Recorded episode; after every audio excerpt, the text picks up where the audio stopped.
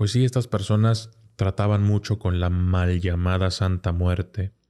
Así es como yo le digo, mal llamada Santa Muerte.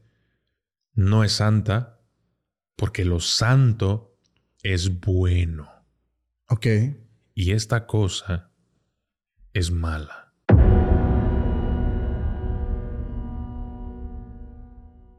Y entonces yo hago un pacto. Yo dije, si, si tú me ayudas, yo voy a, yo te prometo que voy a trabajar a mi manera, con mis medios, para demostrarle al mundo que existes.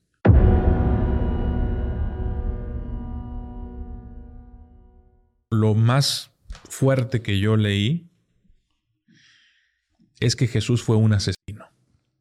Hay una, una parte en, este texto apócrifo en donde dice que Jesús siendo niño se molesta con otro niño. Y Jesús ya era consciente de cierto poder que ya tenía él y utiliza su poder para matar al niño.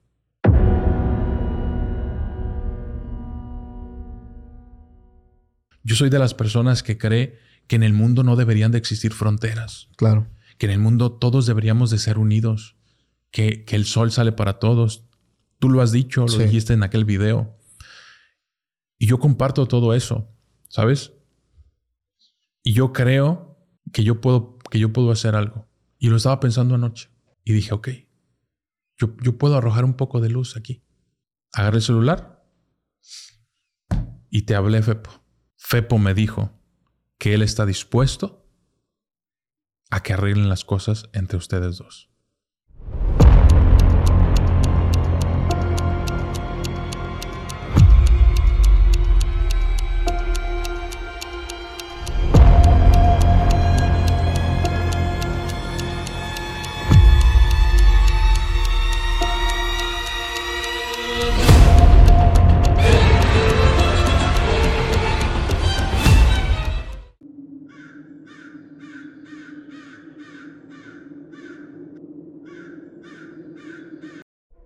¿Qué tal amigos? Sean bienvenidos a un capítulo más de Podcast Extra Anormal.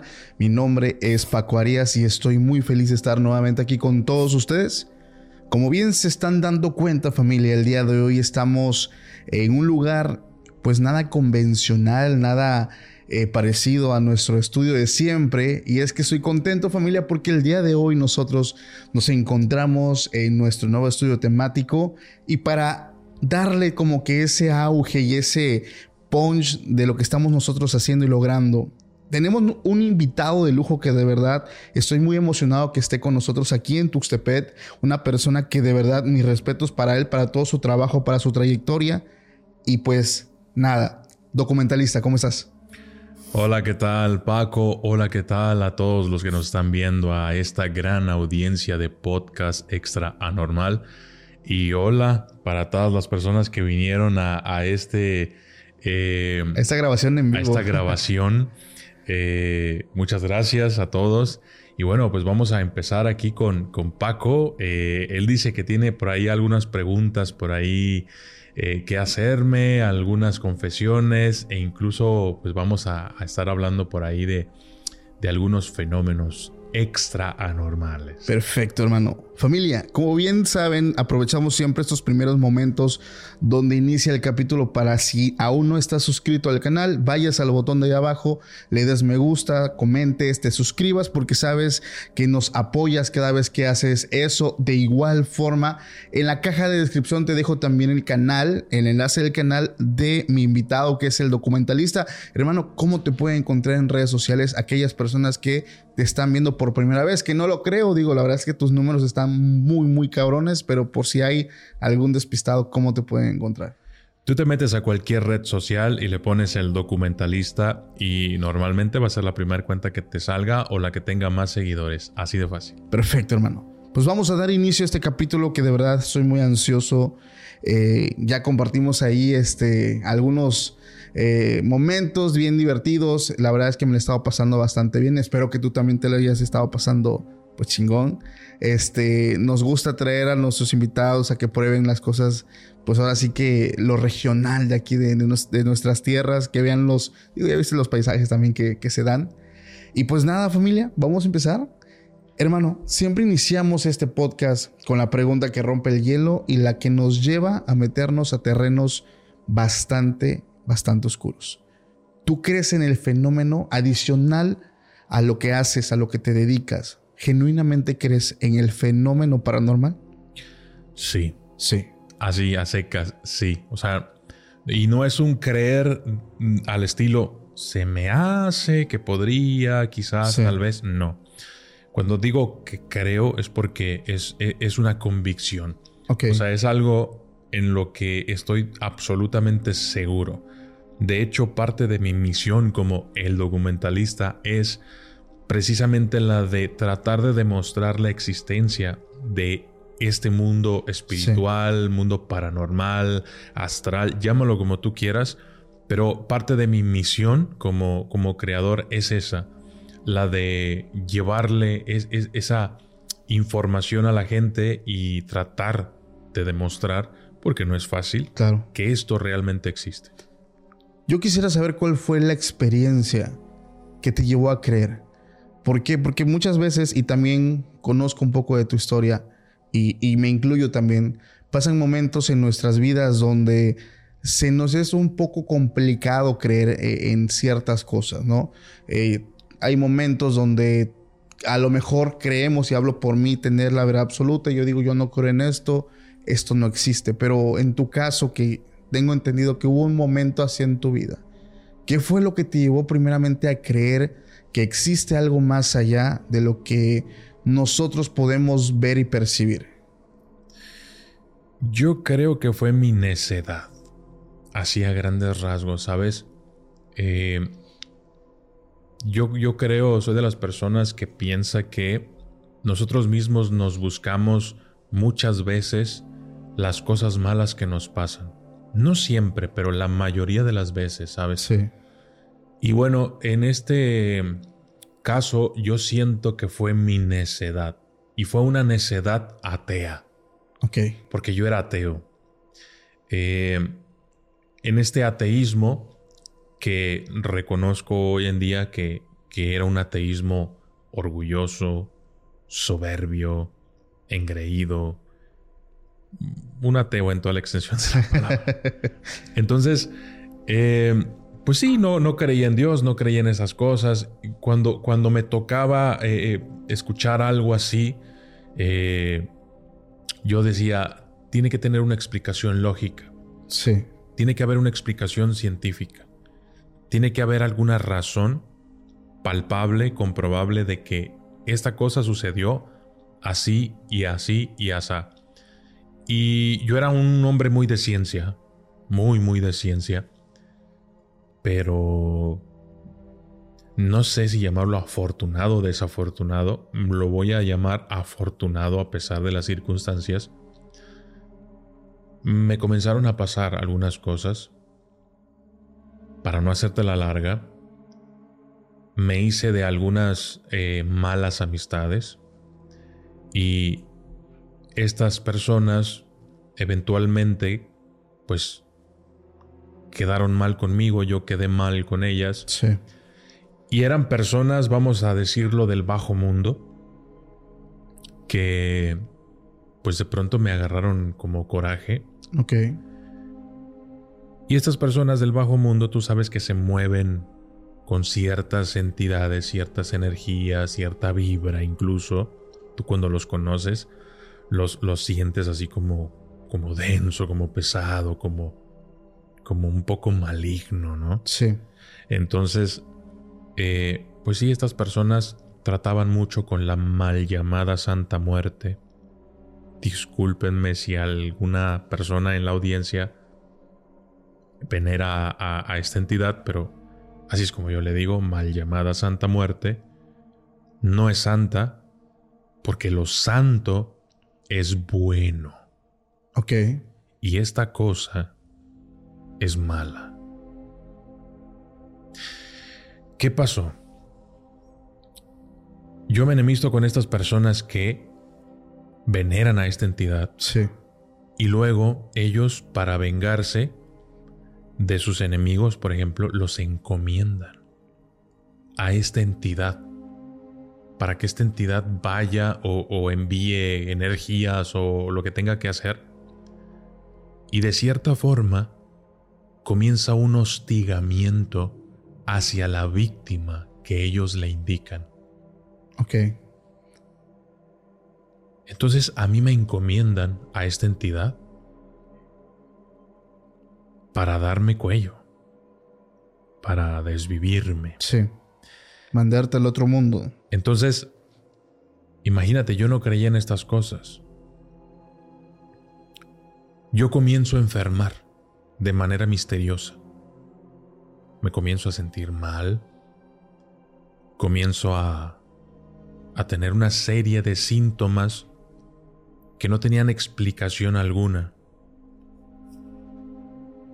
Me sentía mal, mareos, eh, palpitaciones, taquicardia, sentía una presencia extraña, algo se movía en mi cabeza. Energéticamente hablando, en aquel entonces no lo sabía, pero ahora ya lo sé, estaba muy descompensado. Y, y yo no sabía qué era lo que me pasaba porque yo era ateo. Claro.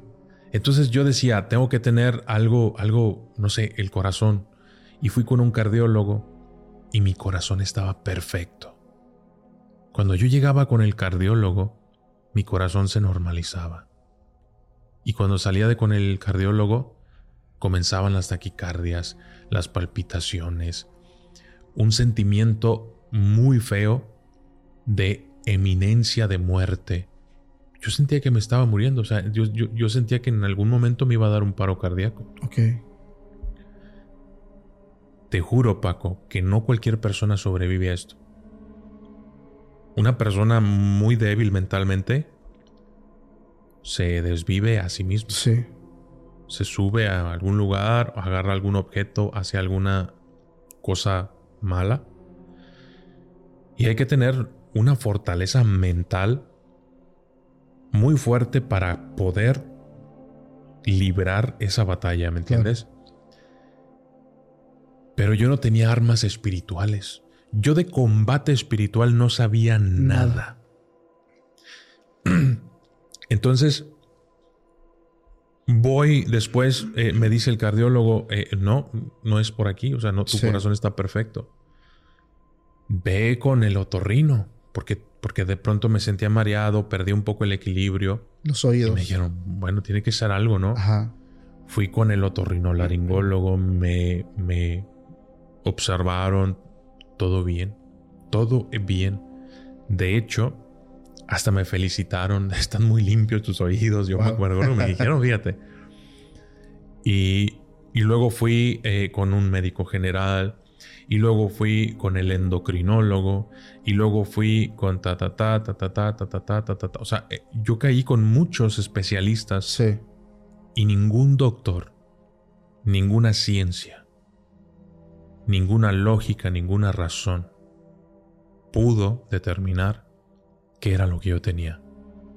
Ante la ciencia, ante los ojos de la, de la ciencia, de esa ciencia a la cual yo veneraba y decía, no, es que todo tiene explicación científica. Sí. Esa ciencia me falló. No te estaba dando respuestas. No tenía explicaciones. Yo estaba mal, mal, mal, mal, mal, y de pronto me empezaban a invadir pensamientos negativos. Ok. Pensamientos que te pueden llevar a hacer una locura. Yo llegué al grado en que en aquel entonces yo tenía un estudio de grabación y yo le dije a mi, a mi ayudante, le dije, bro, llévate los cuchillos de mi casa. Porque el estudio lo tenía en mi casa. Y le dije, llévate los cuchillos de mi casa. Y se asustó. Claro. Yo me acuerdo que es, ¿cómo? Llévatelos, porfa. Creo que no haría nada, pero prefiero que no, que no haya cuchillos en mi casa. Sí. Y no sé, a lo mejor en ese entonces fue una especie de mecanismo de defensa o mecanismo de pedir ayuda pero de alguna forma a lo mejor moví ciertas cosas en, en, este, en esta persona, ¿no? En, este, en este amigo. Y, y, me dijo él, no, ¿sabes qué? Eh, vámonos para mi casa. Vámonos para mi casa, quédate allá con nosotros. Y bueno, dije, bueno. Por alguna razón fui y caí allá. Eh, y me, me, pusieron en un cuarto. Y en ese cuarto yo ya estaba pensando cosas raras. Yo me encontraba a mí mismo pensando tonterías y luego decía, espérate, espérate, espérate, ¿por qué estoy pensando esto? Ok. Fíjate cómo, cómo era esta cosa, ¿no? Sí. ¿Por qué estoy pensando esto? Y, y decía, no, no, no, no, no, no, no, no, no pienses eso, piensa otra cosa, piensa otra cosa. Y de pronto comencé yo ya a, a, pensar en soluciones, pero es que ya no me quedaba nada. Claro. O sea, me había fallado la ciencia, me habían fallado los doctores, me había fallado la lógica, me había fallado todo, me había fallado incluso a mí mismo. Y, dije, algo tiene que quedar. ¿Qué hago? ¿Qué queda? ¿Qué, queda por hacer? Ya lo intenté todo. Y si había algo. Quedaba algo por intentar en este mundo. Y era Dios. Dios. Esa cosa, esa hermosa cosa de la que yo huía. Ok. Y me acuerdo que me quité de encima el orgullo, esas mil toneladas de orgullo, esas mil toneladas de soberbia. Todo, me quité todo y me quedé con la poquita humildad que me quedaba. Y esa luz o esa semillita que mis padres sembraron en mí cuando era niño y que me llevaban a la iglesia. Sí. Y recordé recordé pues todo eso. Sí. Y dije, bueno, total, si ya estoy pensando esas locuras, ¿qué más da si lo intento o no? Sí. Entonces comienzo yo a hablar, a hablarle a, a Dios. Llorando en, en la cama de mi amigo yo en la noche y, y comienzo a decirle, si realmente existes, si realmente todo esto espiritual, todo esto paranormal, todo esto que me está pasando, forma parte de ese mundo del que yo reniego tanto, ayúdame, no me quiero morir, no quiero hacer eso que estoy pensando, ayúdame por favor. Y entonces yo hago un pacto. Yo dije, si, si tú me ayudas, yo voy a, yo te prometo que voy a trabajar a mi manera, con mis medios, para demostrarle al mundo que existes. O sea, si tú me demuestras que existes, claro. yo voy a trabajar para demostrarle al mundo que, que realmente existes. En ese entonces este pensamiento era un poco no, era muy, muy descarado, porque ¿quién soy yo para, para retar a Dios, me entiendes? Claro. Pero en aquel entonces no lo comprendía de esa manera, no lo concebía de esta manera en que ya lo entiendo hoy. Pero Dios sabía eso. Y yo no supe en qué momento, Paco. Pero en, en esa plática, en esa oración que yo empecé a hacer, me quedo dormido. No supe cuándo me quedé dormido. Y empiezo a soñar que estoy en un cuarto totalmente vacío, excepto por una, un pequeño como mueblecito, con una radio vieja, de esas que va sintonizando con una... Sí. Y había una estación ya sintonizada. Y en esa estación se comienza a hablar. O sea, era para mí. Era como un programa que se había hecho para mí. Ok. De ese, yo era el único escucha de ese programa. Sí. Y entonces me comienzan a hablar y me dicen que cuando todos y cada uno de nosotros nacemos, Dios pone nuestro camino. En este camino, Paco, vas a tener a estos amigos. Te va a pasar tal cosa, pero gracias a esa cosa vas a aprender. Vas a tener a tu esposa, vas a tener a tus padres, vas a tener a tu hermano, vas a tener a tus hijos, vas a tener alegrías, vas a tener esto, vas a tener... y Él pone puras cosas bonitas y hermosas en tu camino. Y algunas otras que no lo son tanto, pero que te van a ayudar, te van a servir a convertirte en mejor persona. Claro. Pero de pronto nosotros vamos por ese caminito y nos salimos. Y andamos haciendo cosas que no deberíamos de hacer. Y a mí me pasó eso. Yo renegué de esto. Claro. Me fui, empecé a juntarme con gente, alguna gente buena, alguna gente mala, pero una cosa llevó a la otra. Dime con quién andas y te diré quién eres. Claro. Y a pesar de que yo nunca tuve vicios ni nada de esto, pues andaba ahí mezclado, ¿me entiendes? Sí. Y se me pegaban cosas. Entonces, explicaban que muchas de las veces nosotros nos salimos de ese camino y nos perdemos. Hay gente que se pierde. Hay quienes vuelven, quienes rectifican. Pero es muy difícil volver. Son caminos de muerte. Es muy difícil volver porque porque ¿quién fue que, quien te jaló hacia allá? El mal. Claro. Y cuando tú te das cuenta y quieres volver a la luz, el mismo mal te va poniendo trabas para que tú no vuelvas. Y, y se convierte en algo muy, muy difícil. Y se me, se me explicó, se te da una oportunidad. Pero así como tú estás pidiendo, o sea, yo, que demuestre que existe, tú demuestra primero que puedes. Claro.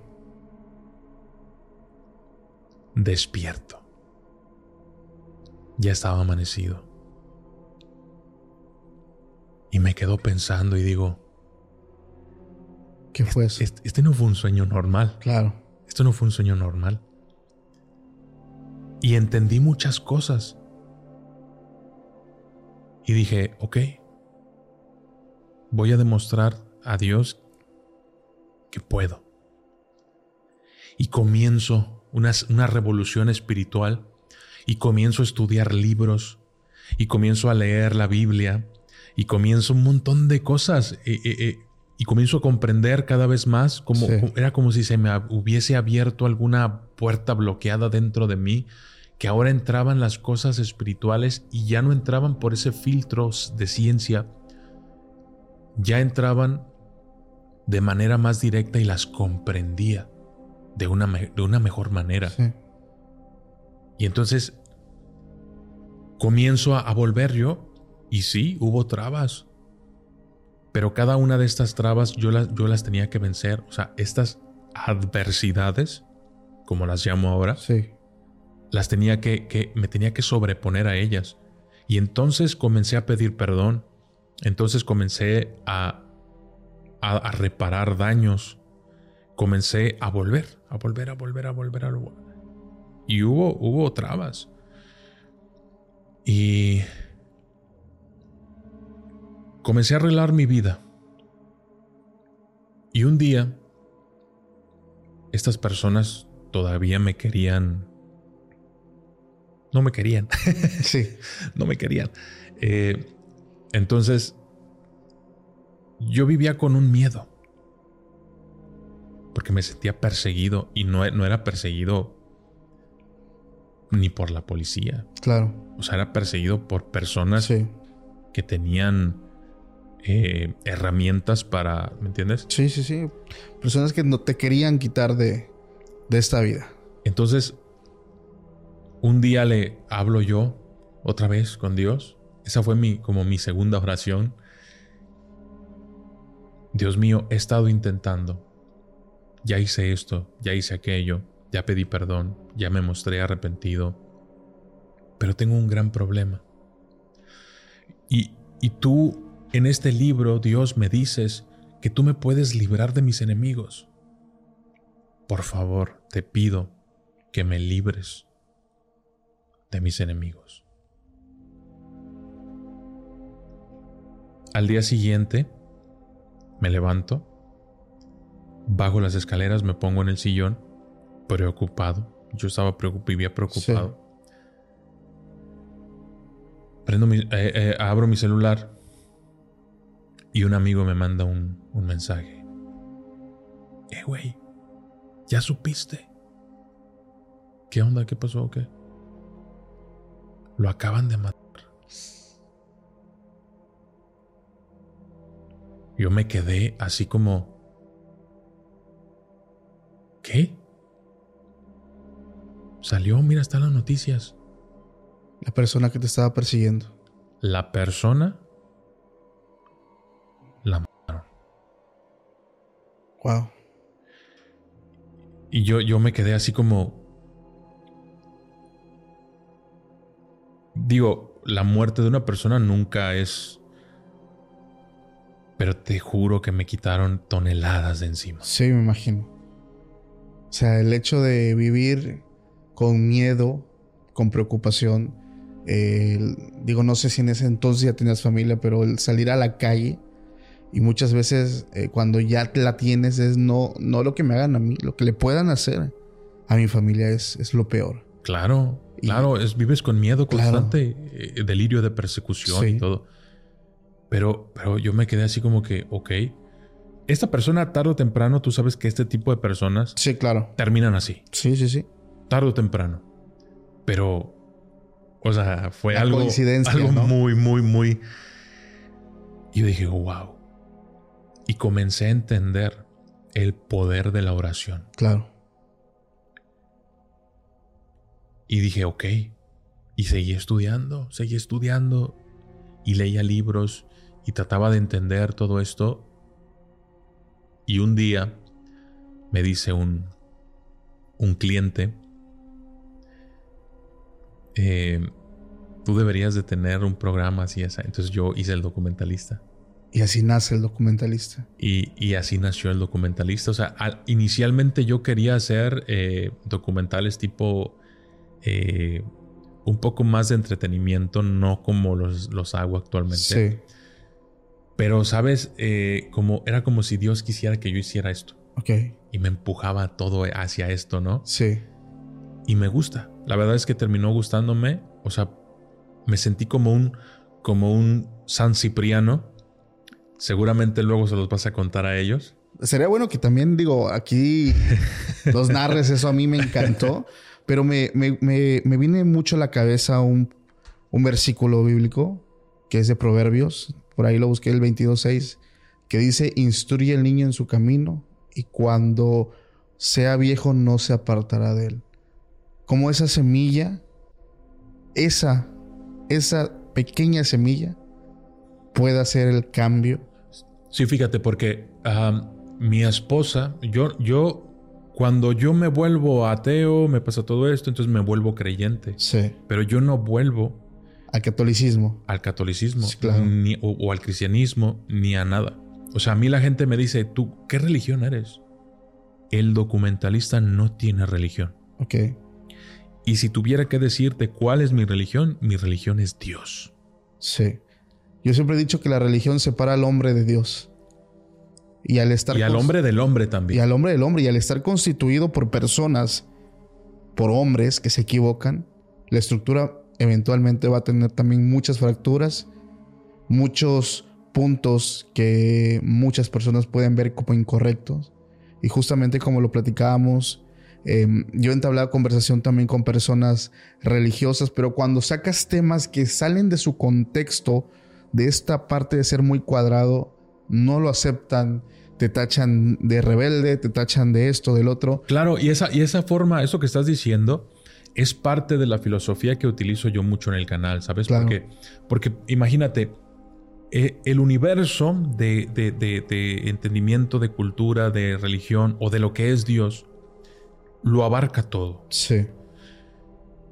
Entonces cuando tú ves las cosas con la lupa del cristianismo, haz de cuenta que tú tienes una brecha así y solamente ves esta parte de lo que es Dios. Sí. Y luego el judaísmo lo ve con esta parte. Y luego las demás religiones con esta parte. Pero falta todo lo demás. ¿Me entiendes? El expandir. Claro, imagínate que eso, ese abanico lo destruyeras. No que lo abrieras más, que lo destruyas y que se revele todo. Sí. Es decir, tomar lo mejor de cada una de las religiones. Imagínate, ¿qué es lo que yo hago? En mi canal yo te hablo de todo. O sea, yo no nomás te hablo de, cristianismo, o sea, te hablo de todo. Entonces, eh, cuando tú haces eso, puedes molestar a ciertas personas. Claro. O sea, como dices tú, o sea, les hablas de algo y no te lo aceptan. No, eso no viene en la Biblia. Recuerda lo que le pasó. ¿Por qué crucificaron a Jesús, hermano? ¿Por qué lo crucificaron? O sea, date cuenta del hecho de que Él vino también a mostrar que las viejas leyes, cómo las iba cambiando. Él vino a hacer una revolución. Y al final de cuentas su mensaje, como te lo decía, y al igual que el de Buda y el de muchos dioses, es un mensaje tan claro, tan simple, pero muy difícil de seguir. De hecho, yo tuve, yo tuve, yo subo algunos videos y son muy polémicos, controversiales y generan como segmentaciones. Sí.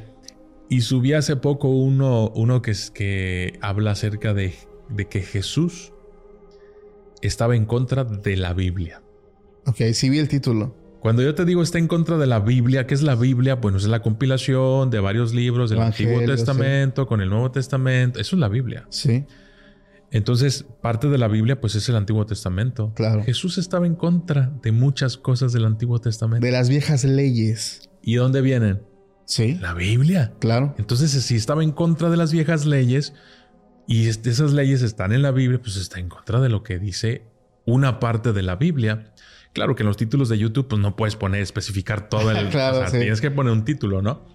Pero, pero mucha gente, eh, algunos dijeron, wow, no lo había visto de esta manera. Sí. Y otros dijeron, no, pero es que, eh, eh, que Dios te reprenda, que porque eres Satanás. Y hay de todo. Entonces, sí, sí es así como que hay algunos peligros también a veces, este, pues de, que la gente no, no, no pueda digerir la, información de cierta forma, ¿no? Pero uno trata siempre de, de exponerlo.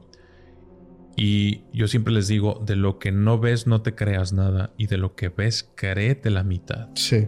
Entonces e, es lo mismo, o sea, incluso aquí en este podcast si nosotros llegamos a alguna conclusión, no tiene por qué ser perfecta, o sea, no tiene por qué ser definitiva.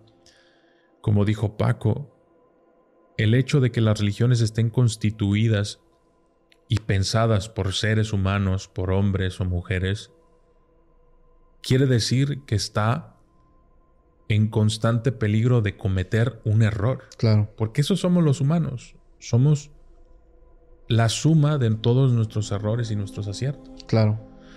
Entonces, sí, por supuesto, las religiones, yo, yo, eh, mi filosofía personal es que las religiones separan a la gente. Lo comparto también, hermano. Tú ves testigos de Jehová peleándose contra los evangelistas, ves a los pentecosteses peleándose con los católicos, ves a los... Eh, o, sea, los testigos de Jehová creen que ellos son los elegidos y que nosotros nos vamos a ir al infierno.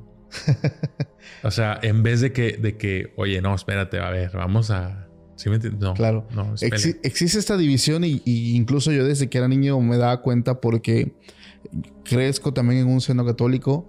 Eh, hay, hay ciertas cosas que yo me empecé a dar cuenta ya de más grande pero que me daba mucha pena preguntárselo al sacerdote o a la hermana, que, oye, ¿por qué eso? ¿Por qué aquello? O sea, ¿por qué eh, hacían algo a lo mejor que dentro de un libro decía que no se hiciera. Así lo dejo para no entrar en controversia ni, ni ofender a nadie, eso lo digo yo con mucho respeto. Pero afortunadamente también me encontraba con personas que, que me llegaban a decir, porque cuando me pongo a leer o estudiar, como tal cual tú lo dices, el Antiguo Testamento, te topas con muerte, con cosas bastante fuertes.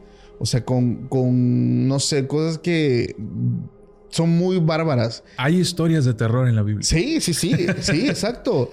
Y luego la gente te dice, ok, pero eso fue antes, en el Antiguo Testamento. Llega Jesús y pone pues esta nueva ley y, eso y el otro. O sea, afortunadamente me he topado con personas que sí mm, han aceptado esa parte de, ok, sí está en la Biblia, pero pues es como que a partir de ahí, punto y aparte con lo nuevo, con la nueva ley de, Dios y así.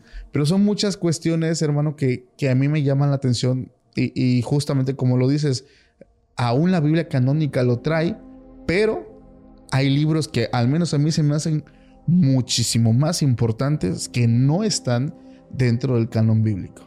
Digo, tú eres una persona que ha estudiado varios, eh, varios evangelios por ahí apócrifos, libros que no forman parte de, la Biblia en general, pero yo tengo una conclusión y es mía, mía, y no, y no por eso va a ser la tuya ni la de nadie.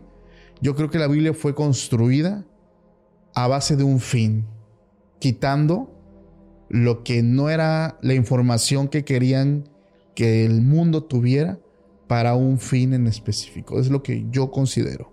Claro, la Biblia, la Biblia no fue escrita por Dios. La Biblia no la escribió Dios, ni mandó a un ángel a que la escribiera. La Biblia la escribió el hombre. Y no fue un solo hombre, fueron varios hombres. Sí, muchos. En diferentes momentos de la historia, con siglos, siglos de separación entre ellos. Y la mayoría ni siquiera se conocieron entre ellos. Sí. O sea, es una compilación un poquito eh, pues rara, fuera de lo normal, pero es eso, es una compilación, un conjunto de varios libros. Se hace un consenso. Los judíos compilaron el Antiguo Testamento, sí. la Torah. Es el nombre, el, nombre original del Antiguo Testamento es la Torah. Así, Torah se llama. Okay. El cristianismo pues lo agarra también y lo llama Antiguo Testamento. Y luego el cristianismo se encarga de reunir más libros y compilar el Nuevo Testamento. En un consenso llamado Consenso de Nicea, la Iglesia Católica decide quitar libros, qué libros quitar, qué libros meter, qué páginas quitar, qué páginas meter, qué cosas cambiar, qué cosas no cambiar. Sí. En ese consenso de Nicea no estuvo regulado por nada más que por ellos. Y ellos pusieron lo que ellos creían que era lo correcto. Sin embargo, hay y, o sea, esto no, es, no, me lo estoy inventando, o sea, tú lo investigas y es, es 100% verídico. O sea, la iglesia en, algún, en algunos momentos de la historia tenía el poder. Claro. Tenía el poder, era el gobierno. Era el gobierno, sí, sí, sí. Es decir, si, si, un rey surgía, no podía ser rey hasta que no recibía la bendición por parte de la iglesia para que fuera rey. Claro. O sea, era parte del, del, ritual de, de, de hacerlo rey, ¿no? Entonces la iglesia tenía muchos intereses y parte de estos intereses pues era mantener su poder. Claro. Entonces crearon la, la, compilación de la Biblia, la hicieron de tal forma que, ¿sabes qué? Este libro de la infancia de Jesús, quítalo. Quítalo, quítalo, no lo pongas. Este no. ¿Por qué? Porque en la infancia de Jesús se habla de un Jesús que no es perfecto. Si tú lees la Biblia, Jesús es perfecto. Claro. Pero si lees los textos apócrifos que quitaron... Los años perdidos, ¿no? Los años perdidos de Jesús. Sí. Jesús cometió errores. Eso no le quita mérito. Para mí no le quita mérito de todo lo que hizo. Pero cometió errores. Pero de hecho es normal, porque Él se hizo humano, dice la Biblia, se hizo humano, se encarnó. Claro. ¿Y qué hacemos los humanos? Cometemos, errores. Sí. De alguna u otra forma Él tenía que aprender algunas cosas y seguramente ahí fue como lo aprendió. Entonces, por eso tú vas leyendo la Biblia y Jesús, el niño Jesús, creció y de repente desaparece el niño Jesús. Sí, sí, sí. Y luego reaparece ya cuando tenía treinta y tantos. Es correcto. Ah, caray, ¿y todo lo demás qué onda? O sea, ¿dónde está la demás historia de Jesús? ¿Por, qué no está? Eso está en el Evangelio de San Tomás. Sí, el Evangelio de Tomás, o lo, encuentras también como eh, el Evangelio de los años perdidos de Jesús o la infancia perdida de Jesús. ¿Qué ha sido lo más impactante, Doku, que has leído eh, de, de, ese libro apócrifo? O sea, en resumido habla de los años perdidos de Jesús, pero de lo que puedas resaltar. Mira, no sé qué tanto llegue a afectar, pero. Eso viene ahí. eso viene ahí. Eso viene ahí. No es algo que. No me lo estoy inventando yo. ¿eh? Exacto, exacto. O sea, te estoy diciendo lo que yo leí en ese libro. ¿Fue cierto o no fue cierto? No sé. No estuve ahí para rectificártelo, así que, para verificártelo. No sé, no estuve ahí, no te lo puedo comprobar. Pero ahí dice lo, lo, lo, lo más fuerte que yo leí es que Jesús fue un asesino. Ok. Así. Wow. No, me lo esperaba. Jesús fue un asesino. Hay una, una parte en, este texto apócrifo en donde dice que Jesús siendo niño se molesta con otro niño. Y Jesús ya era consciente de cierto poder que ya tenía él. Y utiliza su poder para matar al niño. Y lo mata. Wow. Así. Yo no lo estoy inventando, señora. Ahí dice en el texto apócrifo. Yo sé que su Biblia no, pues no. Sí. Pero estamos hablando de los textos apócrifos. Entonces, esa es una de las cosas que yo dije, ¿qué? Espérate, espérate, espérate, ¿qué? Sí, sí, sí. Jesús. O sea, y, te, te, aseguro que si yo hago un video que diga, Jesús fue un asesino, va a, llegar al millón de reproducciones. Sí. Y antes de que lo escuchen y lo, y, lo vean completo. ah, no, va a haber comentarios. Sí, sí, o sea, claro, claro, los primeros dos segundos. Claro, eres un hijo. Claro, claro, claro, O sea, pero son, son, es lo que dice, ¿no? No sabemos si realmente fue así. Claro. Pero es lo que dice. Entonces a mí era obvio que la iglesia católica lo iba a quitar. O sea, no, espérate, es que nuestro Jesús, nuestro Jesús tiene que ser perfecto. No, no puede haber lugar. Y, no puede haber imperfección en, el Hijo de Dios. Claro. Entonces, no, quítalo, quítalo, esto no lo pongas. Vienen cosas también, eh, eh, además de que mató a un amigo de él, un niño, también eh, echó maldiciones a otros niños. Les, los maldijo. Y luego más adelante, los padres de estos niños pues, van y hablan con María y José y les dicen, oye, no, no, no, pues tu hijo, ¿no? O sea. Sí. y, entonces eh, eh, María y José hablan con Jesús y Jesús ya arrepentido va y redime las cosas. O sea, les quita la maldición, eh, los ayuda, revierte lo que les hizo, pero se veía, o sea, que incluso la comunidad donde vivía Jesús era consciente de los poderes de Jesús. Wow. Es, es que parece que estoy escuchando como que la versión real de la caricatura, la película de Hércules, ¿no? De que todo el pueblo le tenía miedo, el que venía el vato, o sea, con el semidios. Así, así. Sí, sí, sí. E incluso, por ejemplo, en la Biblia se les escaparon algunas cositas. Claro. Por ejemplo, eh, hay partes en la Biblia en donde llega Jesús y ve una higuera. Fíjate. Una higuera. Y esta higuera, pues ellos quieren frutos de la higuera. Vamos a cortar higos. Pero resulta que la higuera no da frutos. Y Jesús se enoja y maldice la higuera. Jamás vas a dar frutos, te maldigo y... Y quedó maldita la higuera. O sea, Jesús se enojó. Sí. Ese Jesús que nosotros, que la Iglesia Católica nos pinta con templanza, perfecto, equilibrado, se enojó con un árbol y lo maldijo. Recuerdo mucho también la parte, y, esto me lo dijo igual una persona que, que ha estudiado bastante el tema bíblico. Las películas nos han pintado una imagen de un hombre eh, que sí, y sí lo creo, que te, digo, debe de ser, te transmite esa paz, esa bondad. Pero la misma palabra te lo puede decir. Es fuego, fuego consumidor, fuego que consume la maldad.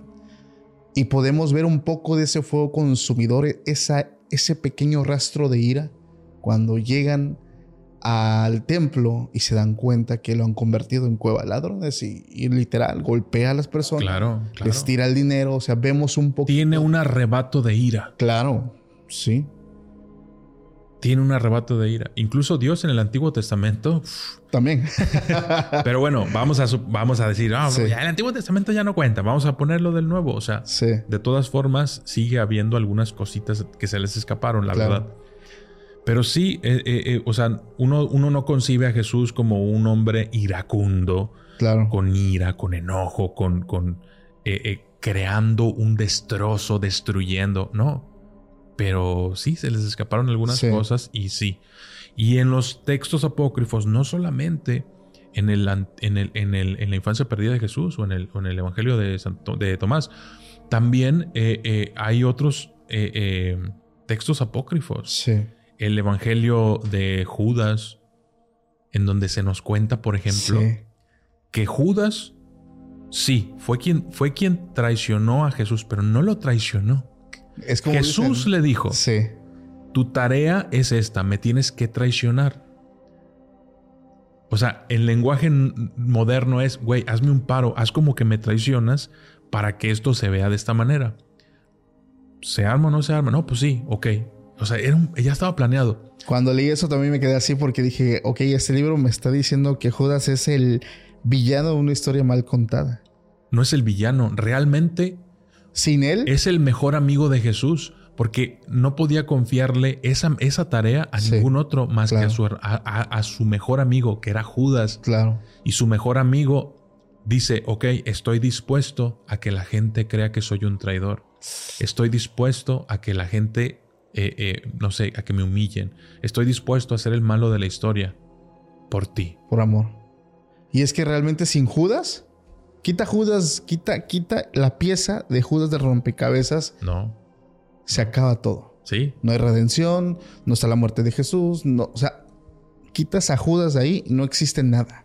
No. No hay caso de nada. No, no, no, no, no lo delata, no llegan los soldados por Jesús, no, no pasa nada. O sea, no, no pasa nada. Entonces, eh, eh, es, un poquito así como que eh, revelador todos estos textos.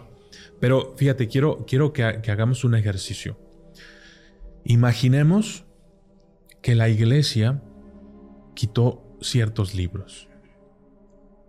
Y tú, tú me dirás, bueno, pero pues mm, lo hicieron muy mal porque pues de todos modos siguen estando esos libros. Sí. Y, bueno, pues tú, documentalista, tú nos estás diciendo qué es lo que dice, entonces pues, pues los, nosotros mismos los podemos meter. O... No, no pasó así. Estos libros los fueron encontrando personas que no pertenecían a la Iglesia Católica. Arqueólogos, científicos, historiadores, etc. Y por eso es que los tenemos. Los que la Iglesia Católica quitó, no los quitó y se los dio a alguien, los quitó y los desapareció. ¿Qué tantas historias se perdieron para siempre? ¿O qué tantas historias hay escondidas en la biblioteca secreta del Vaticano? Allá iba. Eso es un rumor a voces, yo creo, un secreto a voces y lo platicaba con mi amiga Lourdes, que le mando un fuerte abrazo, de que no son metros, son kilómetros de libros antiguos, secretos, que no son revelados y que no van a ser revelados. Toda la historia constituida en un solo, una sola biblioteca. Ellos saben cosas. Ellos saben cosas. Ellos saben cosas. Oye, hermano, pasando a un tema que, estoy seguro que tú conoces muy bien, lo viviste. Hace rato hablabas de, de esta deidad que es la, la muerte, o conocida como la Santa Muerte. En temas de brujería, has hecho muchos, has hablado de, muchos temas de diferentes, tanto religiones, eh, brujerías, hechicerías, santería, todo lo que tiene que ver con esto.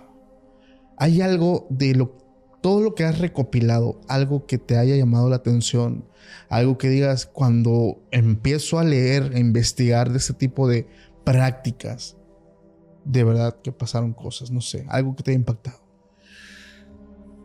Mira, algo que me impacta mucho es esto que te decía del poder de la oración. Claro. Eh, y hay algo bien, bien extraño que uno no se lo ve venir, pero uno tiene que tener cuidado de lo que pide. Sí. Porque, porque si se te concede, se pueden mover muchas cosas y puedes como alterar cierto, ¿me entiendes? Por ejemplo, vamos a, a suponer que tú pides que, no sé, seas millonario. No puede ocurrir de la noche a la mañana porque entonces se afectarían demasiadas cosas para que esto pudiera suceder, ¿me entiendes? O sea, ya hay un plan divino en todo esto y modificar ese plan, o sea, está cañón, ¿no? Entonces, si se te concede, bueno, se te va a conceder, pero se van a mover ciertas piezas para que llegue eso a ti, de alguna manera. Ok. El problema es que cuando realmente lo mereces y lo pides y se decide, ¿no? ¿Sabes qué? Sí, concédeselo. Y entonces tienen que pasar cosas para que te llegue eso a ti. Claro. Y esas cosas muchas de las veces pueden ser desafortunadas. Sí. Vamos a suponer que tú pides ser millonario. Y de pronto tú le pides a Dios y Dios decide que sí te lo mereces. Y al día siguiente, tu padre muere. Y te hereda una fortuna y te haces millonario. El proceso, cabrón. ¿Me entiendes? Por que tenemos, tenemos que tener cuidado con lo que pedimos. ¿Cómo lo pedimos? ¿Qué es lo que realmente quieres? Y si estás dispuesto a pagar un precio, ¿no? Claro. Claro. Sí, o sea, ese es. O sea, sí se puede sin que tu padre, o sea, sin sacrificar a tu padre. Claro. esto es un ejercicio absurdo. Un ejemplo, un ejemplo. Es un ejemplo. Eh, eh, pero muchas de las veces, por eso dicen que los tiempos de Dios son perfectos. Claro. Porque tú lo puedes pedir, pero dilo, pídelo correctamente. Sí. ¿Sabes qué, Dios mío? Este, pues quiero ser millonario, pero no te pases de lanza.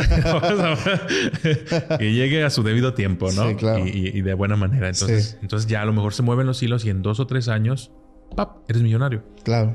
¿Ya? Entonces el poder de la oración, fíjate, es algo que a mí me abruma. ¿Por qué? Porque yo lo viví de primera mano, viejo.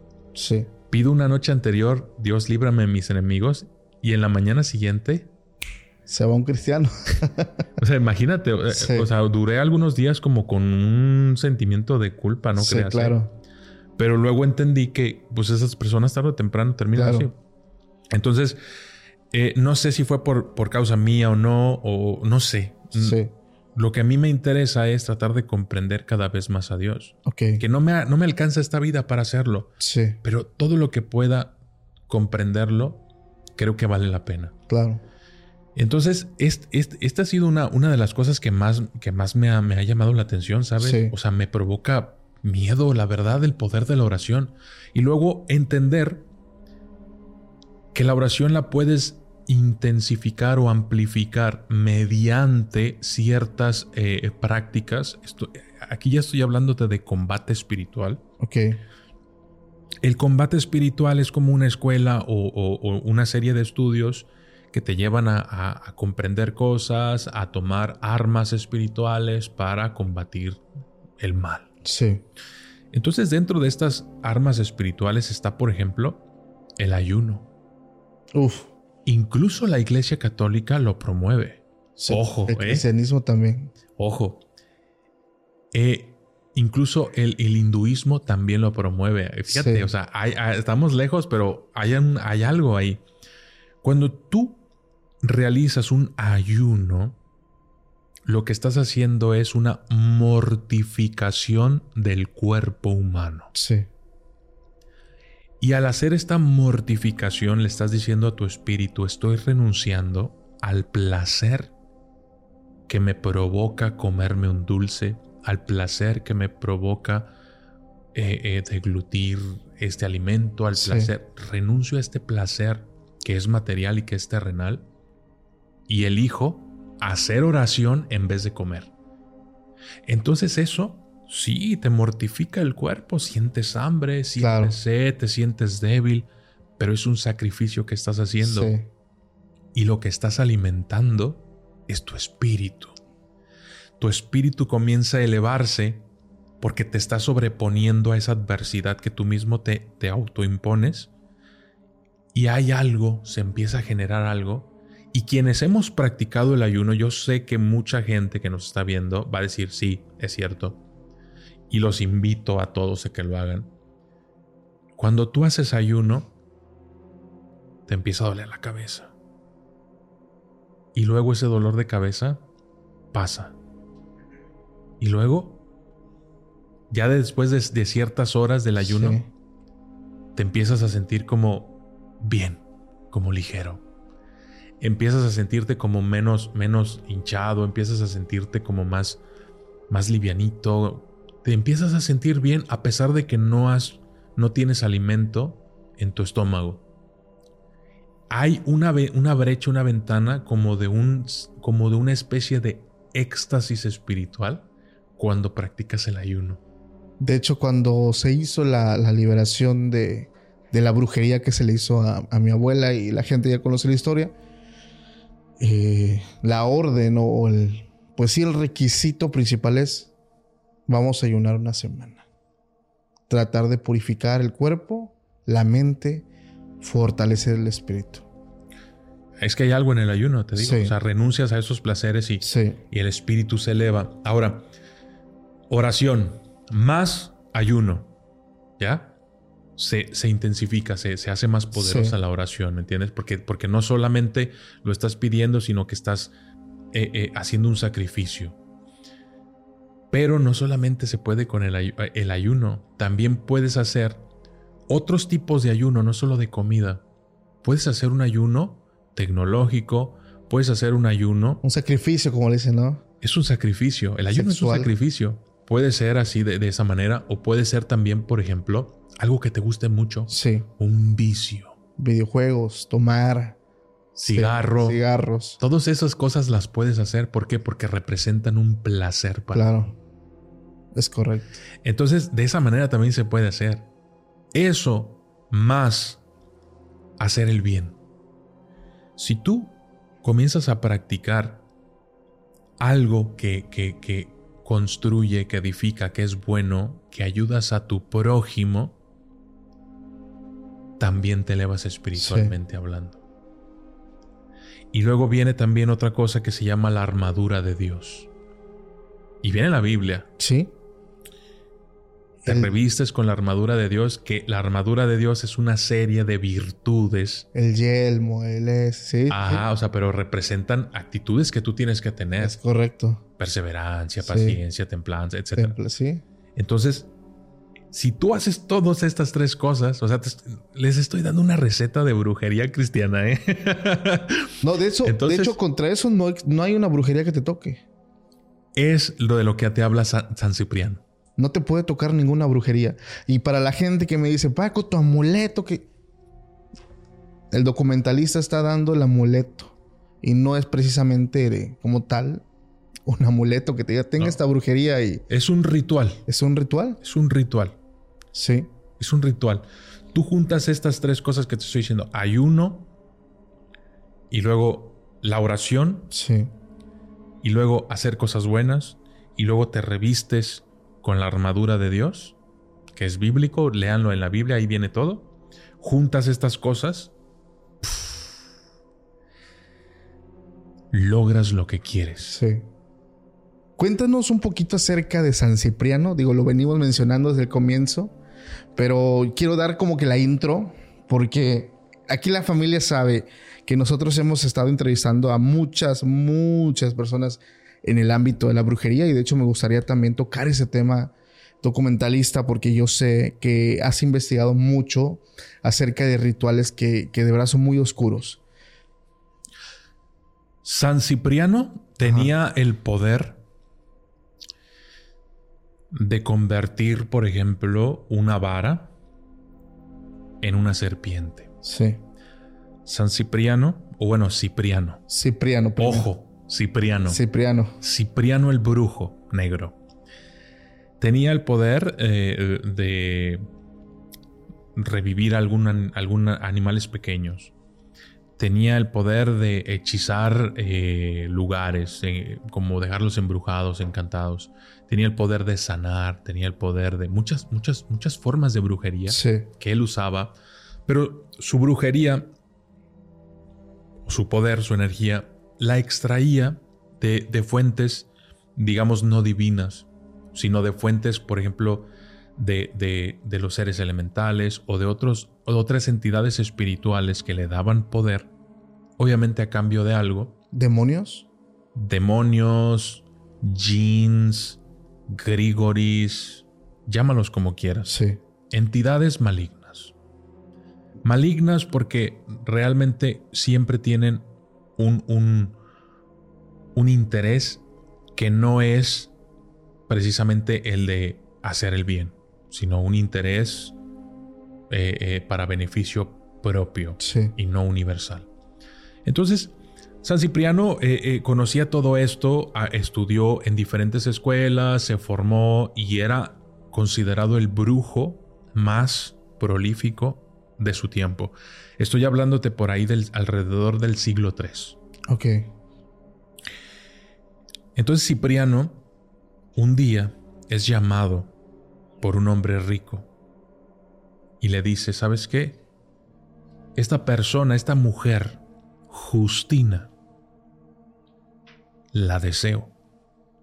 Quiero que sea mi esposa, quiero que se case conmigo, pero ella no me quiere a mí. Obviamente era un hombre malo porque le dice, embrújala y haz que su voluntad no sea esa, sino que quede postrada a mis pies. Ok. Entonces Cipriano dice, sí, esto es muy fácil para mí. Un amarre, lo que conocemos como un amarre. Un amarre. Sí. Entonces va con Justina y él empieza a hacer su brujería. Sí. Y le lanza hechizos y le lanza conjuros y... Pero Justina era una cristiana. Su fe la, le permitía poder repeler los ataques o los hechizos de Cipriano. Y cada vez que Justina utilizaba el signo de la cruz, cada vez que utilizaba el signo, eh, otros signos cristianos, este, la letra Nun, etcétera. No me voy a meter tanto en rollo de esos, pero cada vez que usaba eh, cierta simbología o, ademanes cristianos, Justina podía repelerlo, los ataques, los hechizos de este brujo. Entonces este brujo cada vez lanzaba uno más fuerte, uno más fuerte, uno más, hasta que se le terminó su arsenal de, de conjuros. Y se sintió devastado. Claro cómo una simple mujer puede repeler mis ataques más poderosos. ¿Qué poder es el que usa Justina que es más grande que el mío? Y entonces Cipriano quema todos sus libros de brujería negra. Los quema. Va con Justina y le dice, Enséñame quién es tu Dios. Quiero conocerlo. Quiero seguirlo. Y entonces Justina le enseña quién es Dios. Y Cipriano comienza a trabajar junto con Justina, predicando, sanando, yendo a comunidades. Eh, eh. Se vuelven como dos pastores. Pero en aquel entonces tú sabes que estaba el imperio romano y que perseguía eh, a los cristianos.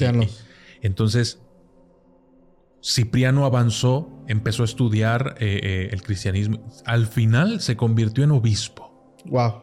Imagínate. Cipriano se convierte en, el obispo Cipriano, pero los romanos los alcanzan. Y los torturan. Los martirizan. Y finalmente les dan cuello. Y entonces Cipriano pasó a ser San Cipriano. Y Justina, pues no pasó nada. bueno, no se sabe eh, eh, qué pasó. Eh, hasta donde yo sé, no, no la hicieron santa. Ok. Pero lo, de, lo de Cipriano fue algo extraño porque pasó de ser el brujo negro más prolífico de su tiempo a convertirse en obispo. Cipriano, cuando se da cuenta de que el poder de Dios es más grande que el de su brujería, quema todos sus libros. Se va con Justina y entonces crea un nuevo libro que se llama el Grimorio de San Cipriano. En ese grimorio tú lo lees y prácticamente es un libro de brujería cristiana. Wow. y todo el poder sí. que obtienen los, los, conjuros, hechizos, rituales, usan el poder de Dios. O sea, se llama al poder de Dios para que funcione. Ya. Y es que, justamente como lo estaba comentando hace un momento, documentaliza, las personas que hemos entrevistado, brujos, magia negra, Santa Muerte, afirman que cuando tienen que meterse con una persona eh, cristiana, una persona bien fundamentada, no pueden tocarlo. No pueden tocarlo. No, no, no se puede. Yo, yo lo sé, lo viví de primera mano, viejo. Hace poco entrevistamos nosotros, no sé si a la fecha que salga este capítulo ya se estrenó el de Josué. No lo sé, posiblemente ya, posiblemente uno. Él hubo un momento donde se mete de lleno al tema de magia negra al grado de serse un brujo muy poderoso. Y él le hablan en una ocasión para mandar al otro mundo a un hombre. Y él nos narró que se prepara, hace, lo que tenga que hacer y él hace lo que es el desdoblamiento, se desprende para ir a atacarlo en, en el tema astral. Pero cuando él sale de su cuerpo, algo lo arroja otra vez hacia su cuerpo. Él se saca de onda porque eso no es algo normal. Dice, pues vuelvo a empezar, hace otra vez todo lo que tiene que hacer, todo el conjuro, sale del cuerpo otra vez para irlo a atacar y vuelve otra vez a... Lo, lo azotan contra su cuerpo. Y él pregunta, ¿quién es el hombre al que, al que voy a ir a matar? Porque no, no puedo y ya la gente había recurrido a él porque ya atrás de él, él era la última alternativa. Él era el más poderoso. Antes de él, muchos brujos más. ¿Quién es ese hombre? Y cuando le dicen él es un pastor cristiano, que constantemente está en ayuno y oración, está así, así, así, no lo puedo, no lo puedo tocar. No puede. Ahí te va algo que yo conocí. Tú sabes que la Iglesia Católica tiene sus exorcistas. Claro. Entonces, eh, hay personas que son exorcistas que trabajan para la Iglesia Católica, pero no son precisamente sacerdotes. Pero tienen el permiso para practicar exorcismos católicos. Sí. De hecho, tú vas a una librería católica, ya ves que hay librerías cristianas, eh, hay librerías cristianas católicas. Sí. Y tú puedes comprar el manual para el ritual del exorcismo católico. Ok, eso no lo sabía. Es un libro que existe y lo puedes comprar en una librería, en la librería de la iglesia. wow. El ritual del exorcismo católico. Sí. Así. Hay un ritual que hizo la iglesia católica para es el exorcismo, tiene que ser así, así, este paso, segundo, tercero, cuarto, quinto. Y Viene incluso con las palabras en latín, el... Todo, es un manual completo de para que seas exorcista. Los seminaristas que se especializan en exorcismo lo estudian. Y es la metodología que usan para los exorcismos.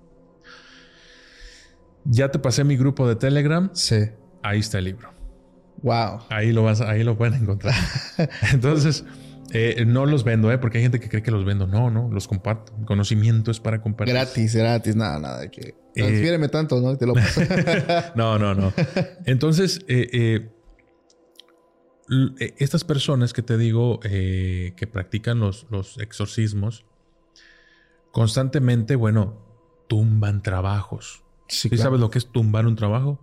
Claro, es hacer como un desprendimiento. Si una persona tiene una brujería, Ajá, el trabajo, tú, tú como brujo le hiciste brujería a una persona. Sí.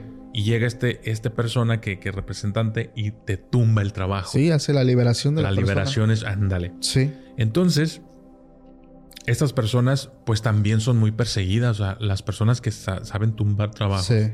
Porque entonces el brujo dice, o bruja, dice, no, no, no, a ver, ¿quién es el que me tumbó el trabajo? Exacto. Ah, fue este, esta persona. Entonces hay que atacar a esta persona para luego atacar a esta otra.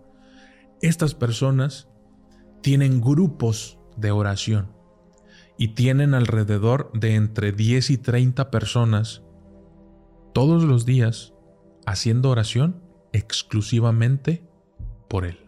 Wow. Fíjate. Sí. Toda esa energía que se acumula en la, en la oración, porque esa energía se genera energía espiritual, es como enviada para, para, piden por él, por su protección, por su todo. O sea, entonces es una persona muy querida. Digámoslo así, ¿no? Y, se protege. Y él también, por supuesto, hace su oración también, ¿eh? y se protege de, esa manera. Luego están, por ejemplo, también cuando tú pides a Dios que envíe a, tu ángel de la guarda. Y también te puede, te puede como... los ángeles te pueden susurrar ideas, te pueden sembrar ideas, te pueden incluso como quitar de, ciertos peligros tu camino, lo medio lo limpian, ¿entiendes? Te pueden advertir mediante sueños. Que, es eso. Eh, me gustaría aclarar aquí en, en, tu, si me lo permites. Adelante, hermano. Mucha gente dice, oye, pero si no, si tú, si no hemos visto a los ángeles, ¿cómo es que sabemos cómo son? Y, otros dicen, no, pero es que los ángeles no tienen forma y no. Pero los ángeles de pronto deciden presentarse a los hombres, pues con un aspecto físico. Ah, bueno, de ahí se sacan las apariencias. De hecho, Miguel es el único ángel, y lo mencioné hace un tiempo, que es escrito en la Biblia tal cual, a, detalle. Miguel. A detalle. a detalle. Ajá. Pero, pero estos, estos eh, detalles, por ejemplo, son personas que, que, de pronto a lo mejor lo vieron en sueños, a lo mejor eh, se lo describieron en una profecía, a lo mejor, ¿sí me entiendes? Sí. Entonces, todo esto se saca eh, por representaciones. De pronto, eh, no, pues que a, Rafael es el ángel de la, de, la sanación, este, etcétera, etcétera, y se representa de esta forma. Es una representación. Sí. Nosotros no podemos dibujar un espíritu. No, es imposible. Porque estamos en un mundo material y, no se pueden ver los espíritus. Sí. Hasta que no trascendamos y entonces vamos a, a percibir cómo es su apariencia, si es que la hay. Entonces, esto es solamente una representación, no es que así sean, es que así han elegido ellos presentarse ante los hombres, pero no es que sea su apariencia definitiva. Entonces, puedes, puedes aludir al poder a, Dios y, y, pedirle, envíame a tus ángeles. Ya sabrá Dios a quién te envía. Sí. Porque hay legiones y legiones.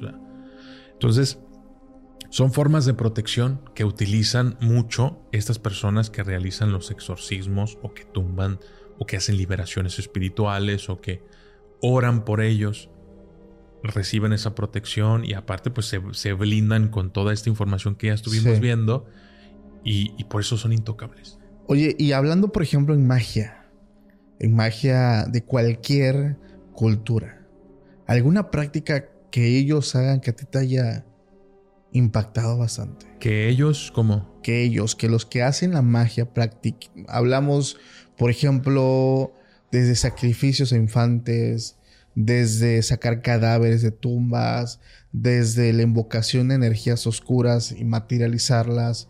Algo documentalista. ¿Qué te haya impactado? Ok, ok, mira, hay un, hay un conjuro. perdón, un ritual en el que tú haces un pacto. Eh, es en la... No, es en el palo mayombe. Palo mayombe. Tú sabes que se trata con muertos. Sí. Santería, palo mayombe, todo lo que viene como de África se trata con muertos. Sí. Bueno, no todo, pero mucho. Eh, pero hay niveles. En el palomayombe o, o también la santería, vamos a decir palomayombe, hay niveles también. Claro.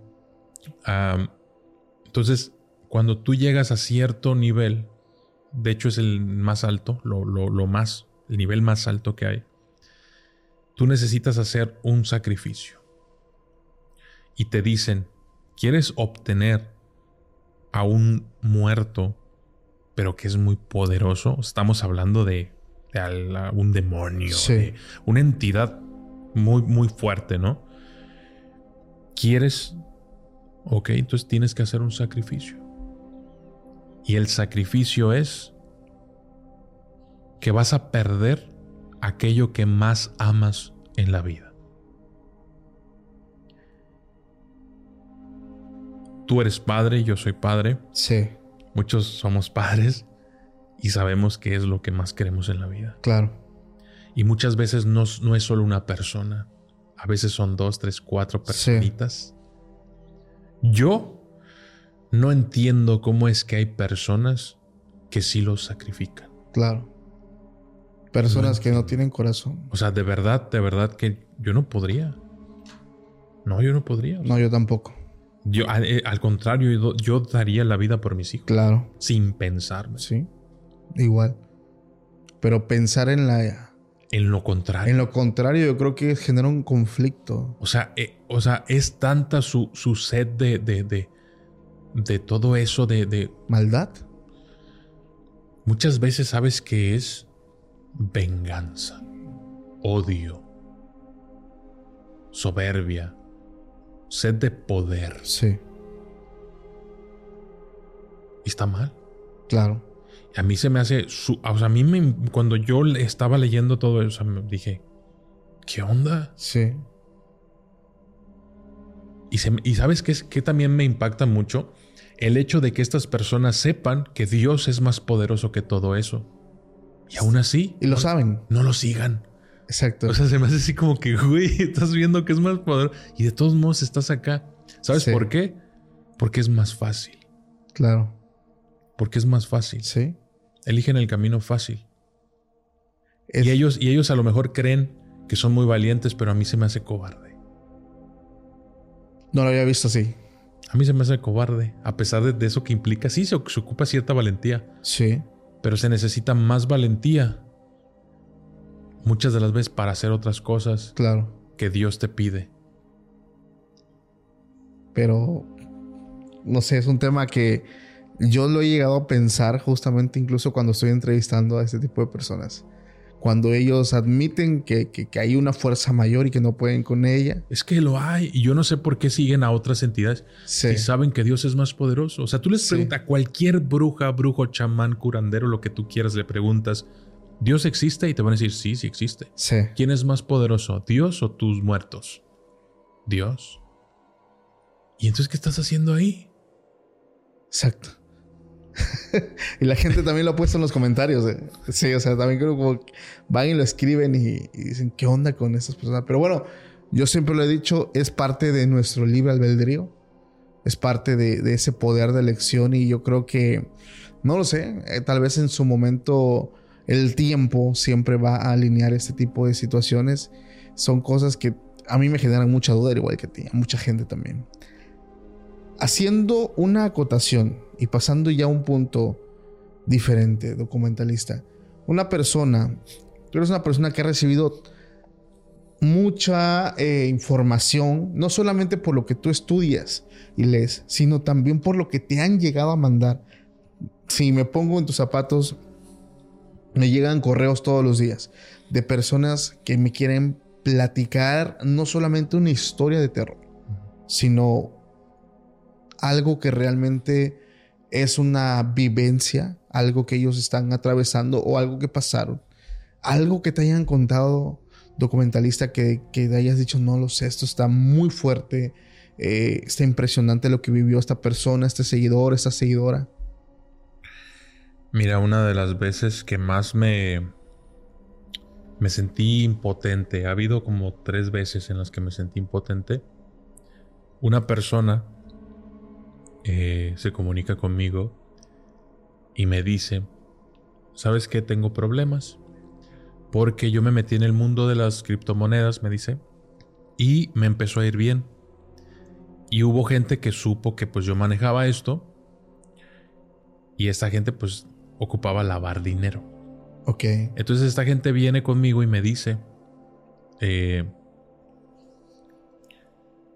de hecho no, no, no, no lo llamaría historia. Es una anécdota. Porque, porque me lo contó mientras estaba ocurriendo. Ok. Entonces me dice, eh, estas personas pues vinieron conmigo, pero eh, Bitcoin cayó y su dinero pues se perdió. Sí. Y no se los voy a regresar pues hasta que me recupere, pero pues esta, esta, esta cosa no parece que se vaya a recuperar pronto. Sí. Y quieren su dinero. O sea, no entienden que había riesgos y que pues les tocó y pues se perdió el dinero y ellos lo que quieren es su dinero. No manches. ¿Y de dónde sacó el dinero? Dice. Entonces me, me dice, estoy en una casa, o sea, me salí de mi casa y me vine a, a, rentar un cuartito y estoy en este cuartito, pero no quiero estar en mi casa porque si llegan a mi casa le pueden hacer algo a mi familia. No manches. Y entonces este, este, este chavo estaba en su casa. Entonces yo le digo, güey, te tienes que ir de la ciudad. Sí, cabrón. Te tienes que ir de la ciudad. O sea, que no sepa ni que tienes familia, o si quieres, llévate a tu familia, o te tienes que ir de la ciudad. No puedes estar en esa ciudad. Y me dice, no, pero es que no, no tengo forma de irme y me da miedo salir, me están buscando y que me mandan mensajes y que no sé qué. Yo digo, espérate.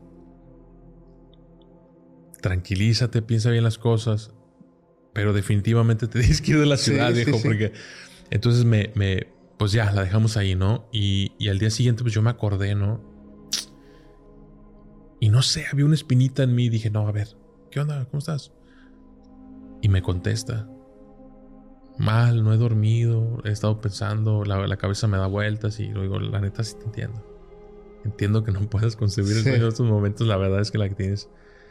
Y le dije, mira, hay otra cosa que puedes hacer, es arriesgado, pero digo, si no, si no tienes otra opción, sí.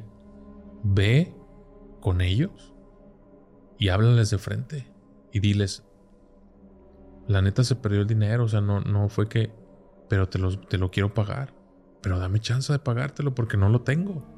O sea, háblales con la neta. Sí. Yo creo que si les explicas bien todo y que, y que vean que les quieres pagar, claro. te van a decir que sí. Llévales tu carro como un primer pago. Sales de tu casa, hipotecas tu casa o, o no sé, empiezas a vender y que ellos vean que realmente quieres pagarles. Sí. Y yo creo que te van a, te van a dejar que les pagues, güey. O sea, no te vas a librar de la deuda, pero... Entonces yo, yo, yo intentando, ¿no? Como ayudarlo. Ven la intención. Entonces eh, me dice, bueno, pues lo, lo, voy a intentar, ¿no? Entonces este chavo, pues ya dejo de hablar con él. Y al día siguiente otra vez, ¿qué onda? ¿Cómo estás? Y, y me dice, no me animé a hacerlo. No me animé a hacerlo, es que me van a matar, me van a matar. Y que ya me están mandando mensajes de que me van a matar. Y, que... y yo así de que, bueno, entonces ve la primera opción. Vete de la ciudad. Irse. Vete de la ciudad. Y al día siguiente otra vez. ¿Qué onda? O sea, ya estaba yo en la novela, ¿no? no, te, querías perder ni un capítulo. Entonces, entonces me, le, digo, ¿qué onda? ¿Cómo estás? Y no me contesta. Y ya me quedo así de que, chale. Y al rato, ya me contesta. No, pues discúlpame, es que cuando me, cuando me mandaste me estaba llorando y que no sé qué, estaba mal. Y yo, chale. Y ¿qué onda? ¿Pero qué viste o qué?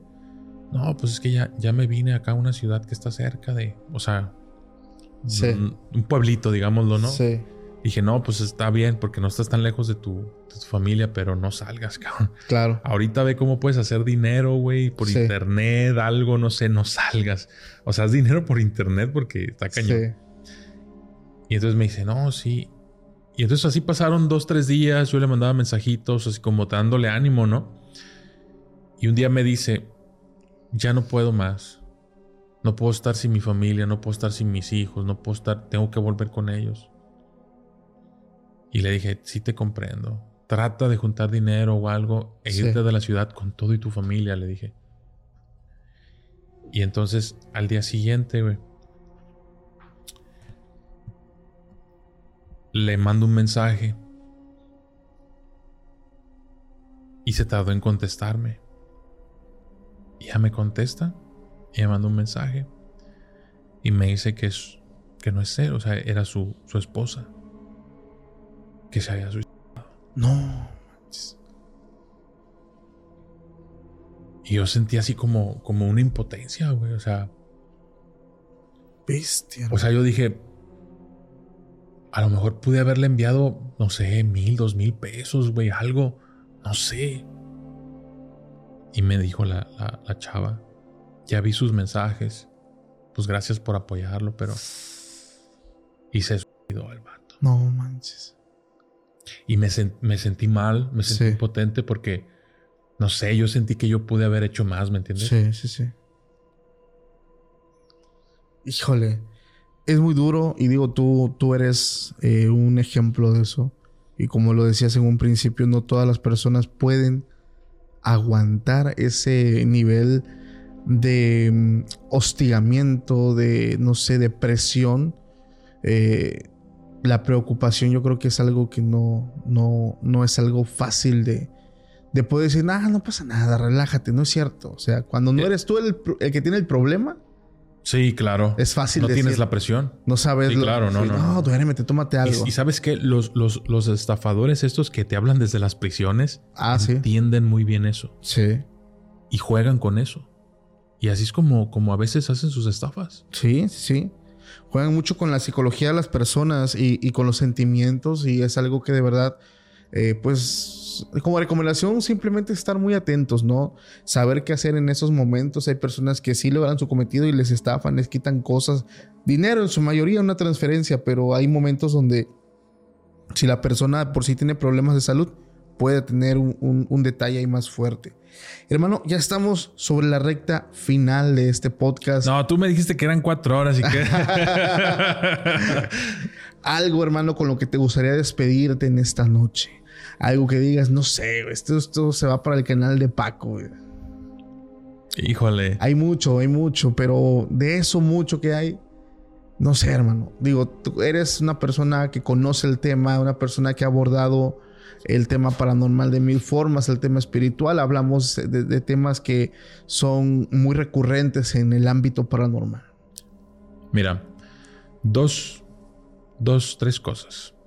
Primer cosa, todos nosotros somos seres de luz y podemos usar esa luz no solo a nuestro favor, también podemos usar esa luz para llevar luz a donde no hay luz. Sí. Podemos ser esos candiles. Así es que los, los invito a que esa luz que tienen cada uno de ustedes traten de avivarla y de hacer que se proyecte, como dice el Padre nuestro en arameo, haz brillar tu luz dentro de mí, fuera de mí y alrededor de mí. Háganlo y lleven esa luz a donde haga falta. Eso es parte de, la frase que yo siempre tengo. Trabajo desde las sombras para servir a la luz. Y yo me meto en las sombras y trato de llevar luz. Sí. ¿Vale? Y muchas de las veces nosotros tenemos como el poder de hacer algo y a veces no lo hacemos. Claro. Y podemos, podemos llegar a sentirnos mal, pero te juro que si lo hacemos, nos vamos a sentir muy bien. Vamos a ser, nos hace felices, ¿sabes? Sí, te llenas. Irradiar, irradiar esa luz nos hace felices. Sí existe una historia. Sé que no tenemos tiempo. Tú cuéntala. Y que nos podemos alargar. Y quiero, quiero contarla. Adelante, hermano.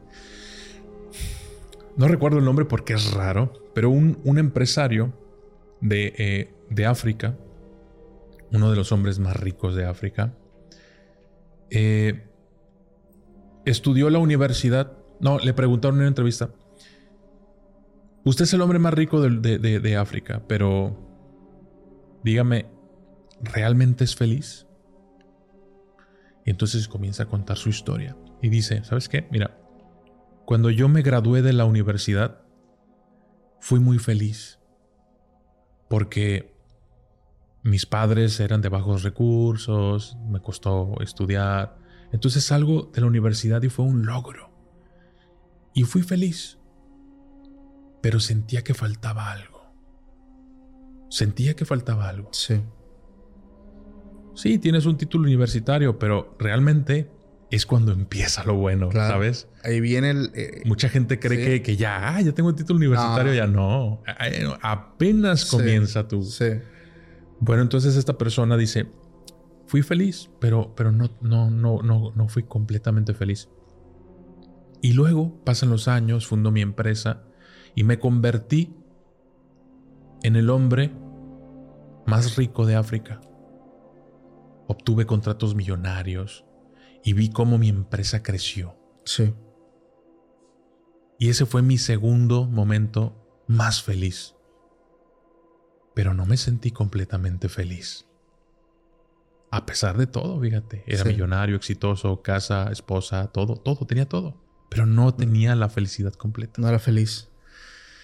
Y entonces dice, y un día, un amigo viene a mi oficina y me dice, oye, ¿sabes qué? Hay una escuela para niños eh, que ocupan sillas de ruedas y, pues los niños andan ahí y este y yo pues quería pedirte un favor. Sí.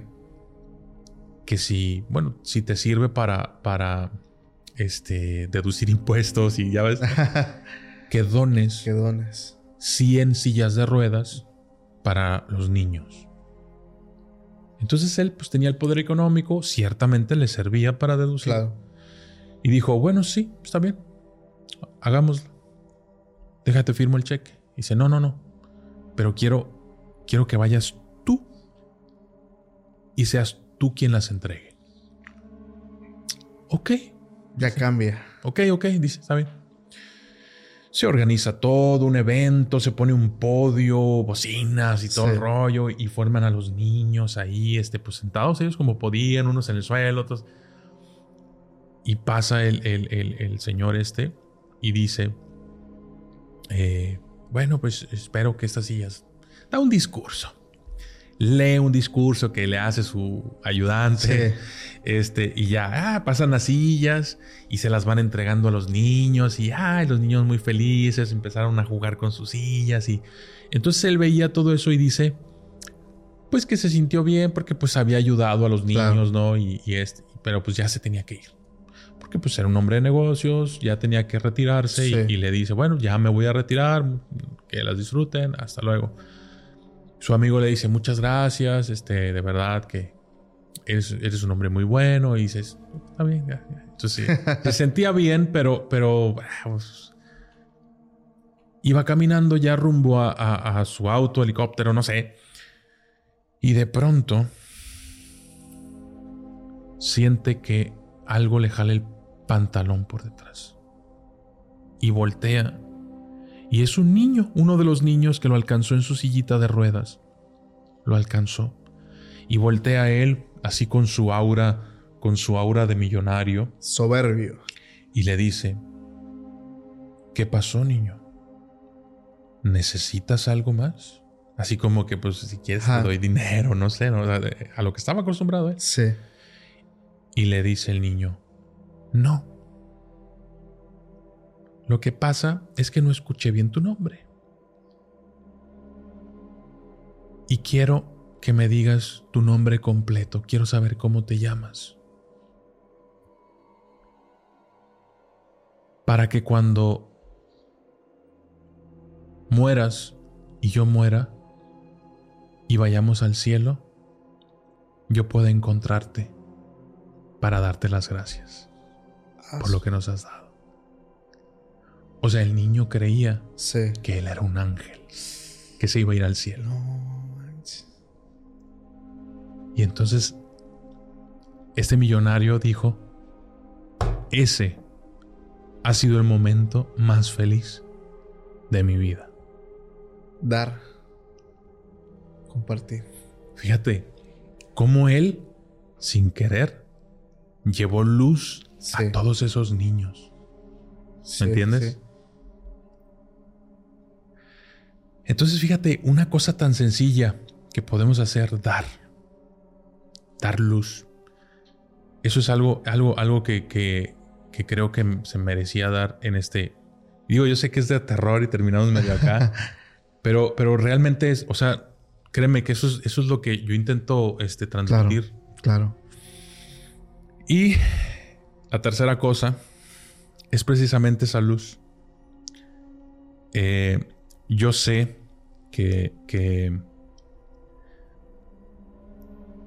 en esto de las redes sociales y se, va uno de, pronto haciendo como enemigos. Claro. De pronto se va haciendo uno como de eh, adversarios. Sí. Y yo sé que eh, por ahí hay, hay, algunos problemas que tienen... Eh, no son problemas, lo que pasa es de que no se han sabido a lo mejor dar, no se han podido dar las cosas de la manera más eh, organizada posible. Entonces, tú sabes que nuestro amigo Fepo, saludos a la Fepada, eh, a, mí la verdad es de que, pues yo le hablo a Fepo. Sí, sí, sí. Eh, y realmente yo siempre le, yo siempre le he dicho a Fepo, oye, ¿sabes qué? Este, a mí no, no me late mucho eh, como la, el modo de vida que a veces él tiene de que eh, se van como medio ahí a, los bares y todo eso, ¿no? O sea, yo no soy así, Fepo, ya, ya, yo te lo he dicho. Yo sé que estás viendo esto. Pero ¿sabes qué? Eh, a mí la verdad es de que me puede. A mí me puede porque tú eres muy buena onda. Gracias, hermano. Jaciel es muy buena onda. Fepo a mí nunca me ha tratado mal. O sea, toda la gente que, que, es, con la que he estado aquí, la verdad es de que me ha tratado muy bien. Hoy en la mañana eh, me trajeron un pastel por mi cumpleaños. Hoy es el cumpleaños del documentalista. que, se ve, que se vean esos comentarios ahí en, abajo en la descripción. Entonces, a, mí, a mí de verdad me puede, porque, porque tú sabes, yo te lo contaba en la mañana, lo estábamos hablando. Yo soy de las personas que cree que en el mundo no deberían de existir fronteras. Claro. Que en el mundo todos deberíamos de ser unidos. Que, que el sol sale para todos. Tú lo has dicho, lo dijiste en aquel video. Y yo comparto todo eso, ¿sabes? Y yo creo que, que podemos, que yo puedo, que yo puedo hacer algo. Y lo estaba pensando anoche. Y dije, ok, yo, yo puedo arrojar un poco de luz aquí agarré el celular y te hablé, Fepo. Fue cuando, cuando empecé a hablarte. Y yo hablé con Fepo. Y le dije, güey, así ya está. Ustedes tienen que hacer las paces. Y Fepo, Fepo me dijo que él está dispuesto a que arreglen las cosas entre ustedes dos. Y yo sé que tú también lo estás porque yo sé que hay luz en tu corazón. Sí. Y yo sé que también estás dispuesto a eso. Y yo quiero que ustedes dos arreglen las cosas. Porque son buenas personas, al fin y al cabo. Podrán tener su historia, podrán esto y lo otro, pero yo los conozco a los dos. Sí. Y no creo que esa audiencia se merezca esto. No, no, no, definitivamente no. Fepo está dispuesto. Él me dijo sí a que arreglen las cosas. Él quiere, Él está dispuesto. Y yo sé que tú también. Y te voy a pasar el número de, personal de FEPO. Sí. Y tú sabrás cuando le hablas. Y Él ya sabe. Él ya sabe que tú le vas a hablar. Yo ya le dije, ya hablé con Él, está dispuesto. Y yo creo que, que todo va a salir bien. Gracias, hermano. Gracias porque tengo dos días de conocerte y, y, de verdad es que me la he pasado bastante bien. Gracias por haber visto eso en mí. De verdad es que nosotros, eh, quien sea que venga, sea un monstruo en YouTube como lo eres y sea un youtuber que va empezando, tratamos de darle lo mejor. Digo, no tenemos lo mejor, pero tratamos de darle lo mejor que, que podemos dar y lo que tenemos. Y de verdad, gracias, gracias, gracias a ti por, pues, compartir esa parte con nosotros, por haber notado también eso en nosotros. Eh, es muy significativo para, para mí, para Jaciel, para todo el equipo. Y justo como tú lo dices, yo jamás he buscado el conflicto y yo estoy en la mejor disposición de poder hacer crecer eh, la comunidad paranormal. Yo creo que mucha gente eh, nos tiene un aprecio, nos ven, nos ven haciendo sus tareas, nos ven limpiando, nos ven, somos parte de su vida, somos parte de su día a día. Lo mejor que podemos darles es esa unión que tú mismo dices y también estoy dispuesto sin ningún problema. Claro, los, las dos, los tres, las tres partes tenemos la responsabilidad. Claro. De enseñar y demostrar cosas positivas a nuestras audiencias. Es correcto. Y es, es, lo que es la intención de todo esto. Tremendo, hermano. Tremendo. Bueno, pues ahí lo tienen. Y sabes, sabes algo, algo que se me ocurre también un poquito, ya, ahora sí, ya para cerrar. Eh, siempre, siempre eh, eh, trato como de cerrar con alguna frase. Y ahorita no tengo estructurada la que se me está viniendo la, la idea a la mente, pero no juzgues a una persona si comete un error cuando tiene 100 aciertos. No la juzgues solo por ese error. Júzgala por sus 100 aciertos y perdónale el error. Porque creo que eso es lo que está pasando aquí. Estamos juzgando mal las cosas. Vamos a verlo de esa, otra forma. Sí. Porque ustedes son canales muy exitosos y van para arriba. Gracias, hermano. Y no se merecen que les pase esto. ¿Va? Gracias, hermano. Y lo que sea que hagas o quieras hacer, hazlo siempre pensando en agradar a Dios. Y entonces siempre harás cosas buenas. Gracias, hermano. Gracias a toda la familia. Nos estamos viendo en el próximo capítulo. Pásenla bonito. Hasta la próxima. Bye.